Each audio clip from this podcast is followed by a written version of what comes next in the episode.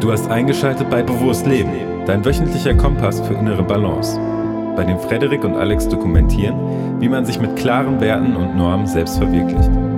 Jungs, die ihr Ding machen, über Grenzen hinwegdenken und gesellschaftlichen Konventionen sowie Neinsagern wenig Beachtung schenken. Nimm teil an Interviews mit zahlreichen anderen Mindpreneuren aus aller Welt und hol dir die effektivsten Tools für ein selbstbestimmtes und erfülltes Leben. Willkommen bei Bewusst Leben, der Podcast für mehr Balance im Alltag. Und heute sprechen wir über ein Thema, was auch häufiger mal wieder ein Thema sein wird, und zwar das Thema Ernährung. Und ein sehr spannendes Thema, wie ich finde, oder wie wir beide finden, in der Frederik die Expertenrolle einnehmen wird. Und ich bin derjenige, der da in der Laienposition, sage ich jetzt mal, die Fragen stellt. Und ähm, die stelle ich aufgrund einer Erfahrung, die ich gemacht habe im Arbeitsalltag. Und zwar habe ich das letzte halbe Jahr so 9 to 5 gearbeitet im Büro, also im Bürojob. Mm, und hatte da morgens immer Konferenzen und bin ähm, naja, vor der Konferenz schon da gewesen, habe an meinem Arbeitsplatz schon gewisse Sachen vorbereitet und so weiter und so fort. Ähm, hatte auch eine ziemlich verantwortungsvolle Position, das heißt, äh, musste auch vor den Konferenzen immer dementsprechend was vorbereiten. Was ich gemacht habe, ist, dass ich auch in dieser Zeit zeitgleich vor dieser Konferenz, in dieser Vorbereitungsphase gefrühstückt habe. Mm, ich habe in der einen oder anderen Folge schon mal erwähnt, dass ich mich pflanzlich ernähre, ähm, vegan. Das heißt nicht immer gleichzeitig, dass das auch sehr gesund ist, wobei ich das immer mehr probiere zu implementieren, also natürlich auf pflanzlicher Ebene mich sehr gesund zu ernähren. Was ich aber in der Phase gemacht habe, ist mir morgens ordentlich Brote reinzupfeifen. Natürlich mit ähm, dann auch gesünderen Aufstrichen. Ähm, aber das waren dann auch ja, so vier, fünf, vielleicht sechs Scheiben Brote, die ich mir vor so einer Konferenz reingepfiffen habe, im wahrsten Sinne des Wortes.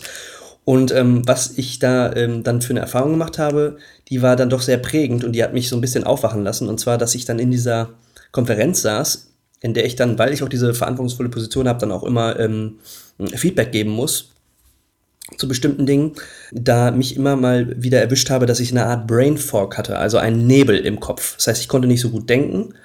Ähm, ich hatte wie, naja, ich war sehr langsam im Kopf und konnte auch nicht so schnell aufnehmen, wenn jemand anderes etwas zu mir gesagt hat. Und es ging zu so einem, das hat sich zu so einem Punkt weiterentwickelt, dass, der mich so unglaublich gestört hat, dass ich einfach gesagt habe, alles klar, ich esse jetzt einfach mal gar nichts vor der Konferenz. Mhm. Außer dann halt morgens nach dem Aufstehen Wasser zu trinken und vielleicht mal eine Tasse Kaffee. Das hat sich natürlich bei mir auch minimiert, wer so ein bisschen unsere Folgen verfolgt hat. Und um zu schauen, wie das funktioniert. Und siehe da, als ich nichts mehr gegessen habe, habe ich in diesen Konferenzen wieder messerscharf funktioniert von meinen kognitiven Leistungen.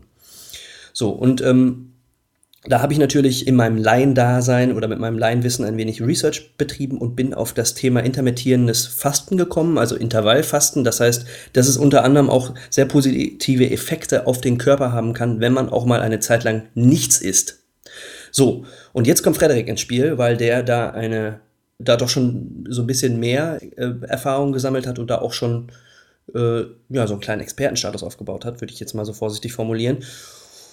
Und dementsprechend wollte ich mal so äh, dich jetzt fragen, Frederik, guten Tag, was du zu diesem Thema so weißt und äh, generell einfach zu dem Thema im vielleicht einfach Essrhythmus, was es da so für unterschiedliche Erfahrungen gibt, die auch sich vielleicht auch sogar schon in der Studienlandschaft manifestiert haben und warum es unter anderem halt auch positive Effekte haben kann, wenn man sich eben äh, nicht 24/7 einfach immer nur unbewusst Essen in den Mund stopft.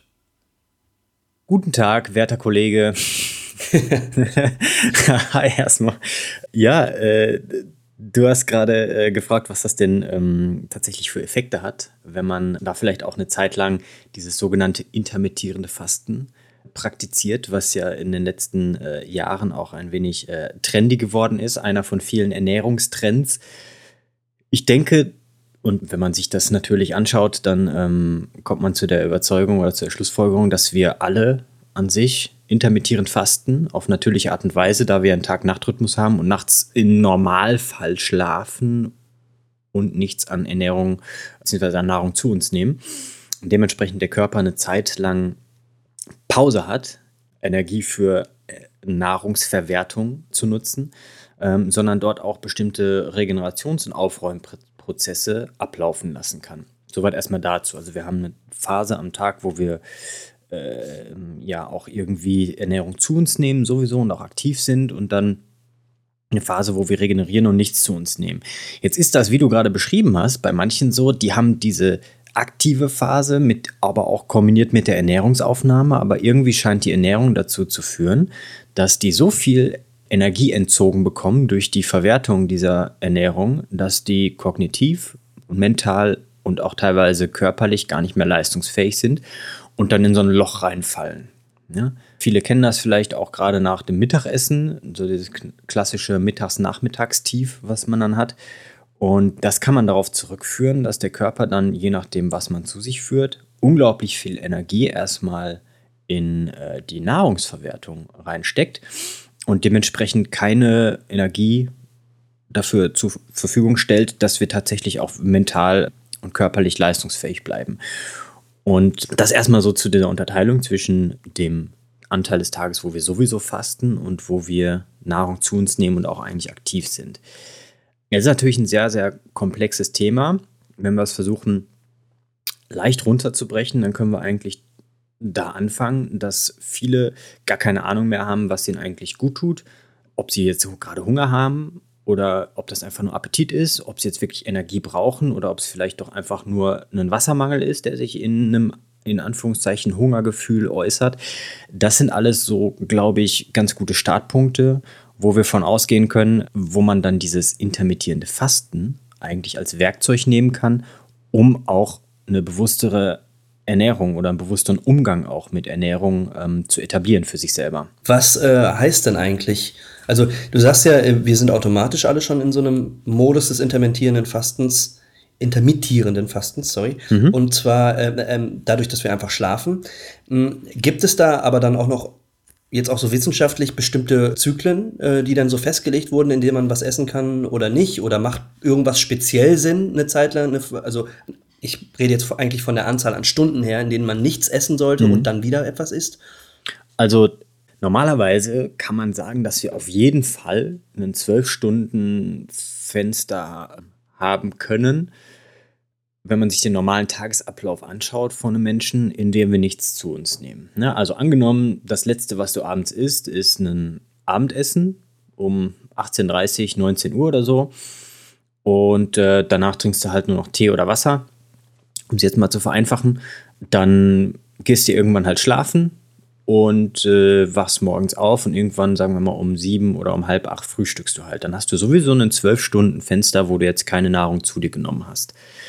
Je länger man dieses Fenster aufrechterhält, wo man nichts isst, desto ähm, stärker kommen ganz bestimmte physiologische Prozesse zum Tragen, die dann sich auch eben in solchen mentalen Kapazitäten, also in Leistungsfähigkeit, in einem mentaler Schärfe, die du gerade auch angesprochen hast, äußern. Und zwar ist das so, dass wir unterschiedliche Energiebereitstellungsmechanismen haben und unterschiedliche Energiespeicher.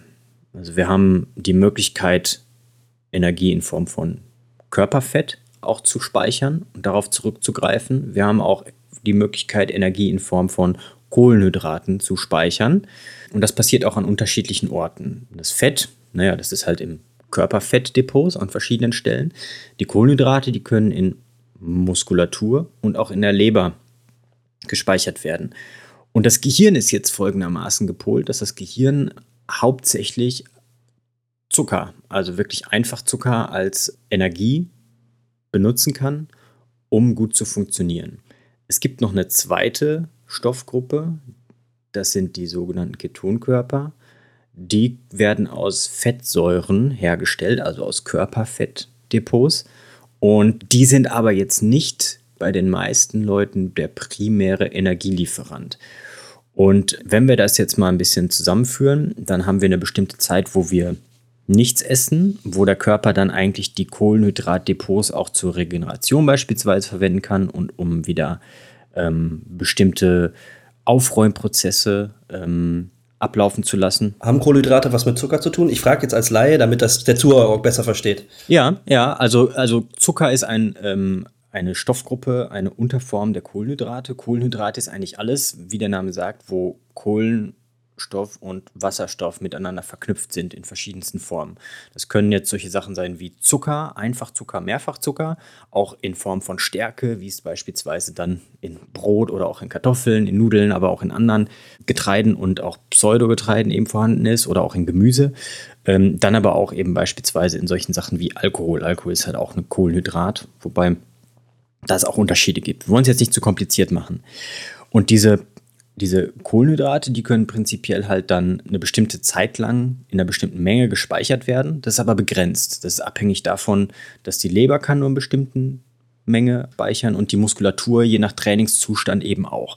Und jetzt haben wir nach einer bestimmten Zeit, wo wir nichts zu uns genommen haben, haben wir erstmal, dass wir langsam diese Speicher leeren, die Kohlenhydratspeicher, und dann, dass eigentlich der Anteil an vielleicht auch Verbrennung und Energiebereitstellung aus den Fettsäuren, also aus Körperfettdepots, dass sie langsam hochgefahren wird. Einfach damit das Gehirn eine eher ständige Möglichkeit hat, auch tatsächlich auf Energie zurückzugreifen. Moment, ich muss kurz nochmal einhaken. Also der Körper hat sozusagen eine Art Hierarchie, aus der er ähm, Energie bezieht. Also Kohlenhydrate an erster Stelle und Fette dann an zweiter Stelle. So Jein, ich würde es ich nicht als Hierarchie, sondern einfach als primäre Quelle je nach Anpassungsmechanismus. Also je okay. nachdem, wie ich meinen Körper trainiert habe. Mhm. Es gibt auch Leute, und das ist auch medizinisch notwendig für diese Person, aber es gibt auch Leute, die machen das auch als Ernährungsform, weil es für die einfach auch sich gut anfühlt.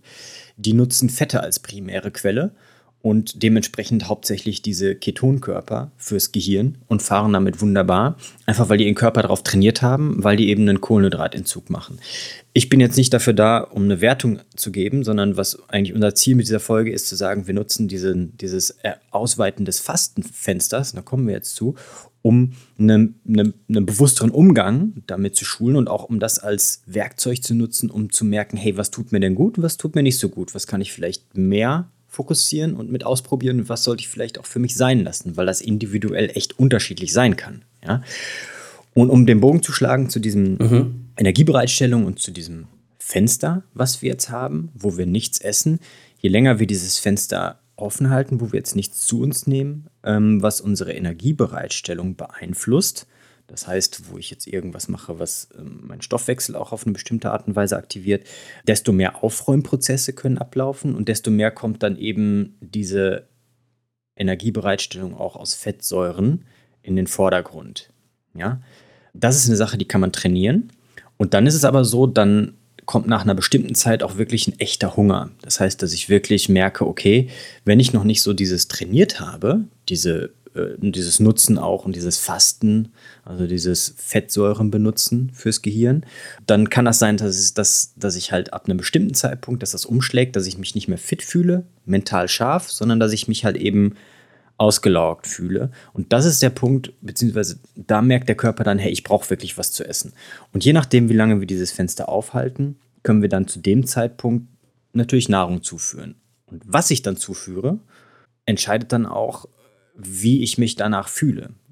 Mhm. Wenn ich jetzt, wenn ich jetzt beispielsweise etwas ähm, zuführe, was eine sehr hohe Menge an Energie benötigt, um überhaupt verstoffwechselt und verarbeitet zu werden, auch vom Magen-Darm-System, dann kann es natürlich sein, dass wenn ich dann, auch wenn ich dieses Fasten genutzt habe, um längere Zeit lang eigentlich fit zu bleiben, dass ich, wenn ich dann Nahrung aufnehme, dass ich dann total kaputt bin. Einfach weil viel Blut, viele Ressourcen da reingesteckt werden, dass ich Nahrung verwerten möchte, um wieder Energie bereitzustellen ne, um wieder auch ins energetische Gleichgewicht zu kommen. Und da ist es dann in der individuellen Verantwortung sich selber gegenüber, wenn man das Ganze nutzen möchte, um naja, mehr Informationen zu sammeln, was einem eigentlich gut tut, dann damit rum zu experimentieren. Du hast jetzt das Ganze gemacht, auch zu einem, zu einem Zeitpunkt, da hast du eigentlich gemerkt, hm, ich mache etwas, weil ich Hunger habe, dann esse ich was und danach bin ich aber total platt, bin total kaputt, ausgelaugt und eigentlich genau das Gegenteil von dem, was ich erreichen wollte. Eigentlich wollte ich ja durch die Nahrungsaufnahme erreichen, dass ich mich längerfristig wieder fit fühle. Jetzt habe ich aber irgendwas zu mir genommen, was mich aber total raushaut. Und das ist ja eigentlich dann, denke ich, nicht unbedingt Sinn der Sache, weil wir wollen ja auch einigermaßen leistungsfähig bleiben. Und da wäre es jetzt natürlich auch eine andere Möglichkeit zu gucken, okay, was hast du für Brot gegessen? Gibt es da eine Möglichkeit, vielleicht ein qualitativ hochwertiges Brot zu nehmen? Mhm. Oder eben dann, wie du das gemacht hast, zu sagen, na, ich probiere einfach mal, wie es ist, wenn ich nichts esse weil ich habe vielleicht eine bestimmte Zeit lang so ein Hungergefühl, aber vielleicht ist das gar nicht notwendig, dann was zu essen, weil dieses Hungergefühl kommt vielleicht auch aus anderen Gründen. Wir haben nämlich auch sowieso immer zyklisch Hunger aufgrund der Zyklen, wie wir uns ernähren. Wir haben ja bei uns hier Frühstück, Mittagessen, Abendessen. Ne, das ist ja einfach auch irgendwie einprogrammiert. Das heißt, wir haben auch hormonelle Zyklen, die ablaufen, dass wir Hungerhormone haben und Sättigungshormone. Und die kommen beispielsweise gerade im Vormittagsbereich zu einer bestimmten Zeit. Die haben dann um einen bestimmten Zeitraum auch einen Hoch und flachen dann aber auch wieder ab. Das heißt, wenn ich jedes Mal nur, wenn ich quasi dieses Hungerhormon habe, diesem Hunger nachgebe, dann heißt das aber noch lange nicht, dass ich tatsächlich Energie benötige, um meine Tätigkeit wieder auszuüben. Mhm, mh. Ja, ja du, du, du, also das ist jetzt viel Input erstmal. Ich kann mir Absolut. auch vorstellen, dass das für, äh, den, für die Zuhörer eine Menge Input ist ich probiere das jetzt nochmal kurz zu reflektieren. Ähm, ich habe natürlich einen extremen Weg gewählt. Ne? Einfach zu sagen von, ich esse jetzt, ziehe mir sechs Brote morgens rein, zu dem Schritt hin, ich esse erstmal gar nichts. Ähm, das liegt in meiner Natur. Ne? Also ich, das haben wir auch schon in Challenges, die wir hier in dem Podcast angesprochen haben, ähm, auch schon ein bisschen erörtert. So von einer Kanne Kaffee, äh, die man trinkt, bevor man aus dem Haus geht, bis hin zu gar keinem Kaffee. Extreme aufsuchen, um dann seine innere Mitte zu finden. Und das habe ich in dem Fall dann auch gemacht. Das ist natürlich nicht für jeden der jetzt zuhört, so der optimale Weg. Natürlich kann man sagen, alles klar, sechs Brote morgens ist vielleicht auch je nachdem des, ne, je nach Art des Brotes und des Aufstriches. Ähm, das war zum Beispiel, das war wirklich irgendwie auch, glaube ich, jetzt kein Sauerteigbrot. Was war denn das für Brot, genau? Das war Supermarktbrot. Das war dann teilweise mal so mit Chiasamen oder so, aber es war halt schon pseudogesund quasi. Genau, pseudogesund und hatte halt, dann hatte ich halt auch noch einen veganen Pesto-Aufstrich, also viel Kohlenhydrate mit viel Fett auch, ne? Ähm, und ähm, genau, Pseudobrot, das heißt auch eine Menge Zucker drin, das heißt sicherlich auch noch mal ein Hungergefühl, was noch mal extra getriggert wird, wodurch du halt einfach auch so viel isst, ne? Da hätte man auch sagen können, alles klar, ich nehme mir aufgeschnittene Möhren mit Uh, vielleicht mit irgendwie ähm, ein bisschen Hummus und Dippe die da drin und ähm, das ist mein morgendliches Frühstück. Wäre natürlich hätte das sicherlich auch nochmal einen ganz anderen Effekt gegeben. Gut, ich habe jetzt den Weg gewählt, aber interessant für mich ist es, äh, daraus Schlüsse zu ziehen, und zwar ähm, aufgrund dieses Energiespeichers, den du genannt hast, und zwar einfach auch zu realisieren, alles klar, wenn sich der Körper an den Kohlenhydraten bedient hat, dass er dann einfach umschwenkt und sich auch an den Fetten bedient. Das heißt, man hat genug Speicher in sich drin, wenn man sich vernünftig ernährt, von denen der Körper sich auch erstmal nähern kann. Und die Erfahrung habe ich ja letztendlich gemacht. Also, dass ich genug Energie hatte, um kognitiv auf absolutem Top-Niveau noch zu funktionieren in dieser morgendlichen Konferenz. Ne? Und ähm, ich glaube, das ist halt interessant und äh, für jeden, der jetzt zuhört, einfach auch mal zu, zu schauen, ähm, muss ich denn letztendlich äh, morgens oder generell äh, über den Tag verteilt so viel essen, wie ich wirklich esse? Oder schränkt es mich ein, eigentlich ein? Und da hast du auch was Tolles gesagt mit dem Ausprobieren und Experimentieren. Ich glaube, das ist so eine Art Loop, und das ist halt wichtig, ich glaube, nicht nur für dieses Thema, ich glaube für alle Themen im Leben, dass man sagt, alles klar, ich, ich fühle mich mit irgendwas unwohl, ich probiere was Neues aus, ich reflektiere und passe daraufhin an. Und ähm, schaue dann, wie das Ganze sich weiter äh, verhält. Ne? Das ist ja letztendlich das, was du ansprichst. Und durch dieses Extrem, was ich da jetzt in dem Fall angewendet habe, bin ich dann auf dieses intermittierende oder Intervallfasten gekommen. Öffnet eine neue Welt, öffnet neue Möglichkeiten, die man ausprobieren kann, die man reflektieren kann und die man, wodurch man dann seine Lebensweise anpassen kann. Das heißt, dieser Loop. Ne? Aber das ist halt nur getriggert dadurch, dass man bewusst trackt, was man letztendlich macht. Und in dem Falle, was ich mir da morgens reinkloppe, bevor ich halt in so eine Konferenz gehe. Ja, das, was du gerade sagst, das ist ein absolut essentieller Bestandteil, denke ich, wenn man sich immer wieder aufgrund der Interaktion mit sich innerlich und auch mit der Außenwelt immer wieder versucht, in eine Balance irgendwie reinzubringen, dass du immer wieder neue Handlungsweisen auch austesten musst. Weil sonst wirst du halt sowieso starr in deinem Denken und in deinem Handeln und da die Welt sich um dich herum und das Leben auch immer wieder auch verändert, ist es da wichtig, was dran anzupassen. Und ich denke, dass Ernährung einer der Bausteine ist, genauso wie Bewegung, ähm, an denen wir relativ leicht auch Dinge ausprobieren und verändern können, um zu gucken, wie es uns damit geht, wie wir uns damit fühlen, ob das etwas Positives oder Negatives für uns bedeutet.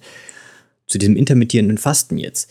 Ich bin der festen Überzeugung, dass wir heutzutage einfach in allen Lebensbereichen, wo wir ein bisschen mehr Stress bräuchten, und damit meine ich Stress, der positive Effekte auf den Körper hat, dass wir da zu sehr gepempert werden und dass in den Bereichen, wo es eigentlich weniger Stress notwendig wäre, damit wir in der Balance bleiben, dass dort zu viel passiert. Was ich damit meine ist, wir ähm, haben uns unsere Umwelt so geschaffen, dass wir überall Essen zur Verfügung haben und uns quasi nicht mehr bewegen müssen. Gleichzeitig haben wir eine Umwelt geschaffen, in der wir dauerhaft Input haben, dauerhaft Output liefern müssen und immer Leistung, Wachstum, mehr. Und das ist in einem totalen Zwiespalt und in einem Kampf eigentlich, in einem Tauziehen mit unserer Biologie.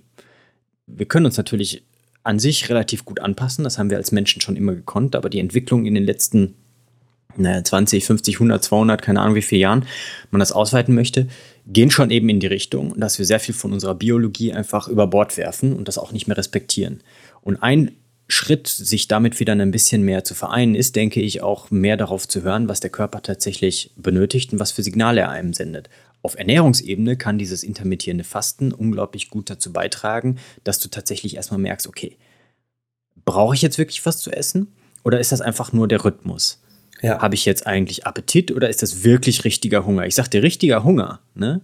Den kriegst du frühestens nach, äh, nach 24 Stunden, also richtig, richtigen Hunger, ne? Wenn du dann nur Wasser trinkst, den kriegst du normalerweise frühestens nach 24 Stunden. Mhm. Ja? Also richtigen Hunger. Also ich habe da mit Fasten auch schon rumexperimentiert. Man kann viel, viel längere Zeit. Warum sage ich das? Dass wir in dem Bereich vielleicht ein bisschen mehr Stress bräuchten. Ich mache jetzt auch nicht die Unterscheidung zwischen positiven und negativen Stress, sondern eigentlich, was der Stress für, eine, für einen Effekt hat, ob der für uns positiv oder negativ interpretierbar ist. Und zwar, wenn ich jetzt eine Zeit lang einfach ausprobiere, wie lange ich denn auch mal ohne essen kann, dann lerne ich vielleicht auch erstmal wieder, naja, worauf habe ich denn wirklich Hunger? Was brauche ich jetzt wirklich? Ist es eher etwas, was viel Flüssigkeit hat, etwas, was viel Salz hat? Ist es etwas Kohlenhydratlastiges? Brauche ich jetzt etwas, was vielleicht mehr frisch ist, knackig ist, wie du es gerade angesprochen hast, etwas Rohes? Oder sollte es vielleicht doch irgendwie eine Art von Suppe sein, weil es einfach viele Mineralstoffe liefern sollte? Ne? Das sind alles Dinge, die, wenn du in deinem Tagesgeschehen bist und immer zur gleichen Zeit auch vielleicht immer das Gleiche ist, die, die kriegst du gar nicht raus. Und die Notwendigkeit ist überhaupt gar nicht da, dass du dich auch wirklich damit auseinandersetzt und vielleicht auch ähm, eine positive Veränderung für dich bedeuten kannst. Wenn wir jetzt noch gucken wollen, was denn der Stress, den wir dann mit diesem Fasten auf den Körper ausüben, an positiven physiologischen und psychologischen Effekten hat, dann gibt es da einiges, was man nennen kann. Ja, also auch mal für die Studien, Research-Nerds ein bisschen was, was ich jetzt raushauen kann. Je länger du über das 12-Stunden-Zeitfenster hinaus nichts außer Wasser zu dir nimmst, desto höher wird die Rate von zwei Effekten, die im Körper ablaufen. Das ist einmal die Apoptose, das ist programmierter Zelltod, aber auch die Autophagie. Das ist eigentlich das Auffressen von Zellbestandteilen, die im Stoffwechsel einfach anfallen und die nicht mehr gebraucht werden. Beides Effekte, die notwendig sind, damit wir mit den Stressoren, die einfach physiologisch durch das Leben selber anfallen, gut zurechtkommen können. Beispiel Krebsprävention, chronische Krankheitenprävention, generell Diabetesprävention und und und sind das halt zwei Effekte, die extrem wichtig sind. Das Weiterhin, heißt, sorry, ich ja? muss kurz einhalten, das heißt, durch ein längeres Zeitfenster des äh, Intervallfastens können Zellen abgetötet werden, die eventuell potenzielle Krebszellen sind. Absolut, ja. Das ist krass. Absolut und krass. auch das Aufräumen von Zellbestandteilen, die eben vielleicht den Körper generell einfach auch vermüllen. Ne? Ich sage jetzt nicht irgendwie schlacken, weil das sich sehr esoterisch anhört, aber es ist halt einfach so, dass alles, was irgendwie anfällt und wenn das nicht gut abgebaut und verstoffwechselt werden kann, dann kann das einfach dazu führen, dass der Körper Fehler macht. Ne? Fehler in der Übertragung von Genen in Zellbestandteile, wie zum Beispiel Proteine, und dort dann eben potenzielle Krankheits- Erreger sozusagen oder Krankheitsherde sein können. Nicht Erreger, Entschuldigung, falsche, falsche Wortwahl. Also die beiden Effekte haben wir weiterhin. Je länger wir eben dieses Fasten machen und dem Körper auch keine Stoffe zuführen, die ihn irgendwie ähm, stoffwechseltechnisch aktivieren, desto besser ver verbessern wir unsere Insulinsensitivität. Das heißt, dass wir wesentlich besser Energie, die wir aufnehmen, auch verwerten können, ohne dass wir so einen High bekommen. Also einmal viel Energie haben und dann auf einmal das, was du beschrieben hast, so ein Tief haben. Ne? Weil das hängt auch damit zusammen, wie gut kann der Körper seinen Blutzuckerspiegel regulieren.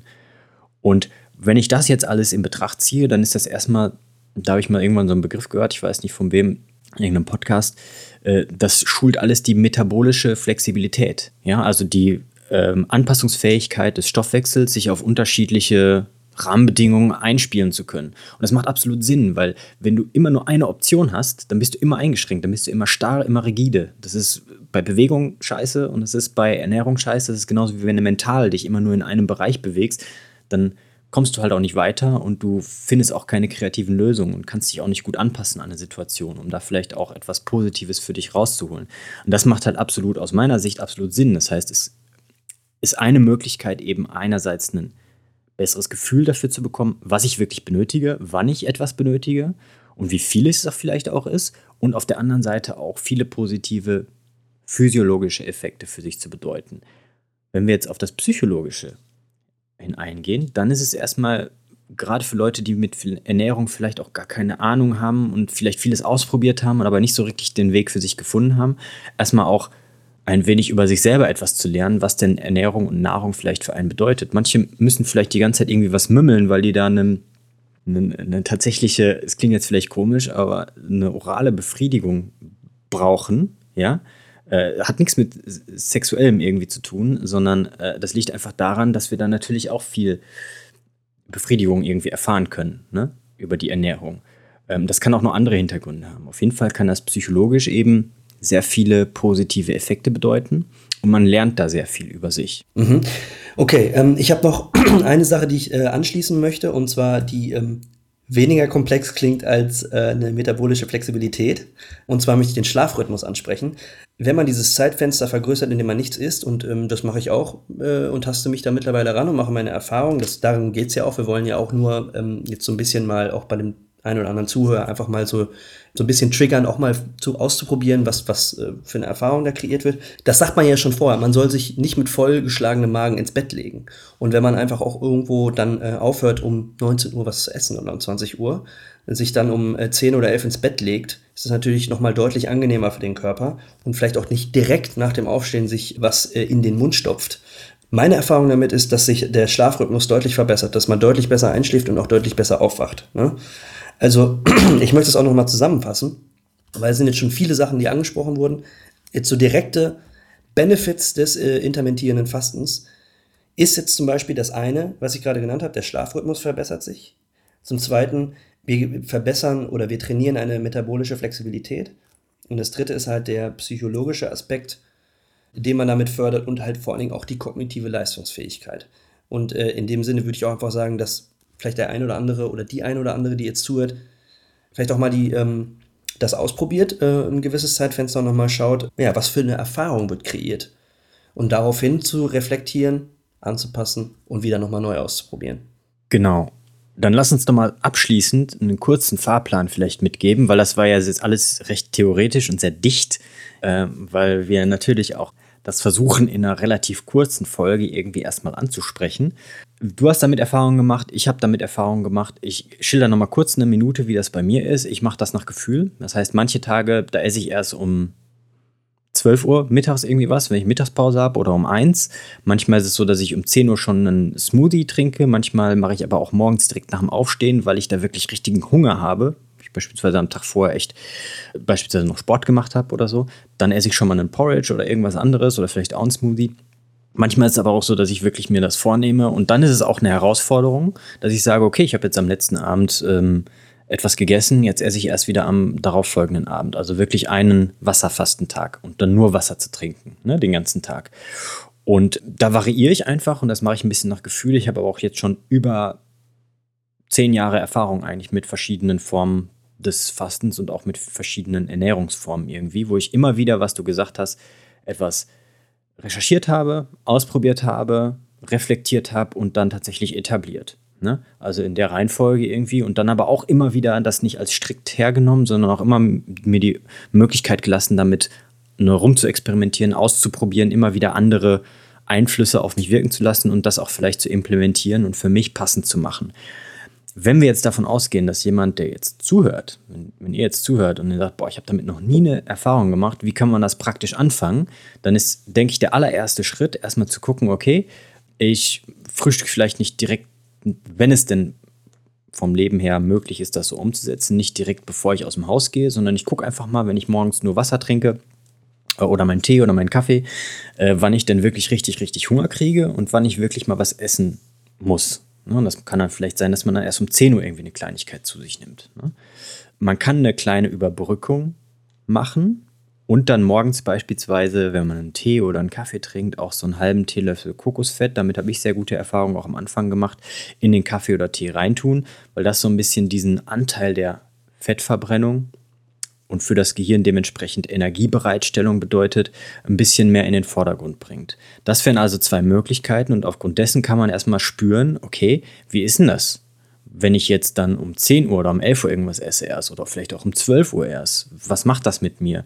Fühle ich mich da morgens fitter oder was passiert, wenn ich dann jetzt Brot esse wie du oder wenn ich jetzt beispielsweise dann eher einen Müsli esse oder einfach nur Obst oder vielleicht auch was ganz, ganz anderes? Wer weiß, was ihr da draußen alles für Ernährungsmöglichkeiten habt und Strategien. Aber was passiert da vor allen Dingen? Also die Erfahrung zu machen und dann eben zu reflektieren und zu sagen, was kann ich denn davon umsetzen und was tut mir gut? und was kann ich dann dementsprechend als Handlungsweise etablieren. Cool. Ein bewusstes Körperempfinden zu entwickeln, kann man ja jetzt sozusagen abschließend sagen.